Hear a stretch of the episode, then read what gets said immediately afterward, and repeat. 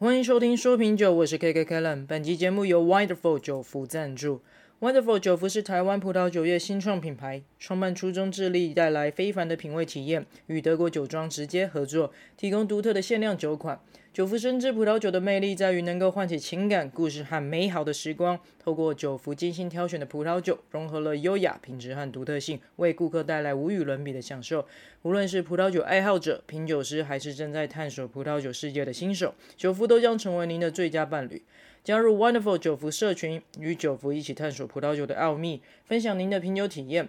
Wonderful 酒福挑选的高品质葡萄酒，远比台湾市面大多数同质葡萄酒价格优惠，且一次购买六支即享单一地址免运。啊，Wonderful 酒福链接放在资讯栏这边，提供给需要的朋友们。那酒福今天赞助了一支二零一九年份的德国 Husleib Auslese 白葡萄酒，产区是德国莱茵黑森，酒庄是 Schonhof。那这个产区跟酒庄呢，在我们节目的上一集在介绍德国酒的时候已经有介绍过。那酒庄 Schonhof 在第三集的时候也介绍过。那这那我们这集就不再重复介绍，建议有兴趣的观众朋友们可以回顾一下我们上一集第八集以及第三集的节目内容。那延续上一集。你们还记得我们德国介绍的等级制度吗？好，这边再帮大家复习一下。好，德国的等级制度分别从低到高是 Table One，就是餐桌酒 Table Wine 嘛，然后再来 Land One 地区酒，然后在 QBA 是一些特别地区的葡萄酒的等级，然后最高等级是 Prädikatswein。好，那我们今天的这一支等级就是属于最高等级 Prädikatswein。那这里面呢，又分分成了大概五个等级吧，我记得，好，五个等级，因为呢，我们有说过德国的地理位置关系，它越甜的葡萄酒它会越珍贵，所以这个等级从低到高分别为 Cabernet、Schwarzes、Auslese、BA、TBA 跟最后的 Asban 冰酒。好，那。呃，我们这一支它的等级是 Auslese，也有中间的这个精选级。那它的等级到底是怎么样呢？我觉得是一个友达以上恋人未满，就是一个中间值，它不会太 dry，好也，但是也不会像贵妇酒这么的甜腻，好，所以会是一个我觉得刚刚好，刚刚好，还蛮适合，呃，你适合甜跟不甜的人应该都会喜欢的酒。好，那因为我们今天没有介绍特别介绍产区跟这个。酒庄特色，那就特别来介绍一下这个二零一九年份，二零一九年份这个莱茵黑森它的一些风土特色。那其实二零一九年份的莱茵黑森产区呢，它在早春期间遭遇了一些低温和降雨的状况。那其实这样湿冷的天气是不是不对于这个葡萄的种植啊，它的那些花朵的授粉是一个不利的影响。那由于天候的关系呢，它在二零一九年份这个葡萄收成呢会比较晚，比较晚收成，这也意味着说葡萄留在葡萄藤上的时间比较长，那可以进一步的发展成熟的、更成熟的一些风味。那也让这一些酒款呢酿造出来酒，就是用这个二零一九年份酿造出来的这个酒款呢，也会具有相对比较高的一些甜分跟丰富的果味。那我们今天介绍这支德白品种是 Husleib 它是一个德国混种的白葡萄品种，基因背景复杂，大概有三种小葡萄品种吧。那这种葡萄品种大概是种植在莱茵河谷或者是莫兹尔这个这两个地方。那葡萄藤的生长会比较旺盛，所以需要长就是很长，就是短期的修剪跟严格的控管，那控制它的产量，还有促进这个葡萄的这个品质发展呢。然后它是一个很提早从成熟的品种，它们大概在九月中旬跟十月初就会采收了。那这个葡萄品种呢，通常具有比较高的甜分和酸度，非常适合酿造甜酒和贵腐酒啊。你们到底知不知道什么是贵腐酒？我这边大概稍微说一下好了。贵腐酒其实呢，它就是上面会有一层贵腐菌，好，然后贵腐菌呢会，你的这个葡萄呢会收成像一个干巴巴的葡萄干一样。这就是有个故事啊，就早期呢，它其实是一个误打误撞的故事，就是那也是一样，有个修道院有个传教士还是神父呢，他就是。他就是没有去 收成他原本种植的葡萄，就有一天突然想到说啊，我要去收成这个葡萄了。啊，一去看怎么葡萄全部变成干巴巴的，可他又不想浪费啊，不想浪费，他一样把这个干巴巴像葡萄干的这个葡萄拿去做呃压榨，做破皮压榨，然后酿造嘛。然后就没想到哇，怎么这个葡萄干酿造出来的葡萄酒这么的好喝，很甜。那就是大，就是形成了今天的贵腐酒的珍贵。那因为它的收成期也比较晚，好，然后然后其实也很难得啦，所以这也是为什么通常贵腐酒那么珍贵，然后价格通常不便宜。那它有就是，呃，你们可以试试看啊，如果不怕甜的人，OK。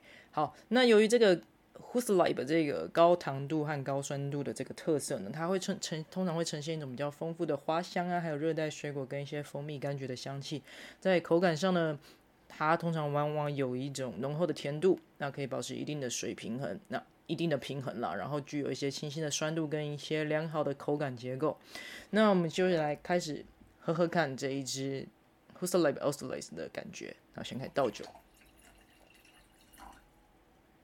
好，那一样强调白葡萄酒不太需要醒酒，好，不太需要醒酒，那你要注意它的喝的温度。那这支有点甜度，会建议在八到十二度的左右左右。就可以适应，那其实就是把把它冰在冰箱里面了。那我适应前呢，其实已经放在冰箱很久了，所以这温度应该是很 OK 的。那来看一下它的色泽，有可能是因为它的甜度比较高，所以在色泽上呢，会明显感受到一种那种酒款成熟的金黄色。那我们来闻一下它的气味，它闻起来会跟我们上一集介绍的这个 Gewürztraminer 有一点像，只是会更明显、更明显的感受到那种花香，还有一种甜甜的蜂蜜香气。好，然后还有一种那种热带水果的香气，就是你闻到就会觉得是不会想到是德国，因为德国冷冷的，你会想到就是那种很适合在夏威夷啊，然后有沙滩，然后有 palm tree 那一种，很适合在那里喝的酒。那我们现在喝一口看看。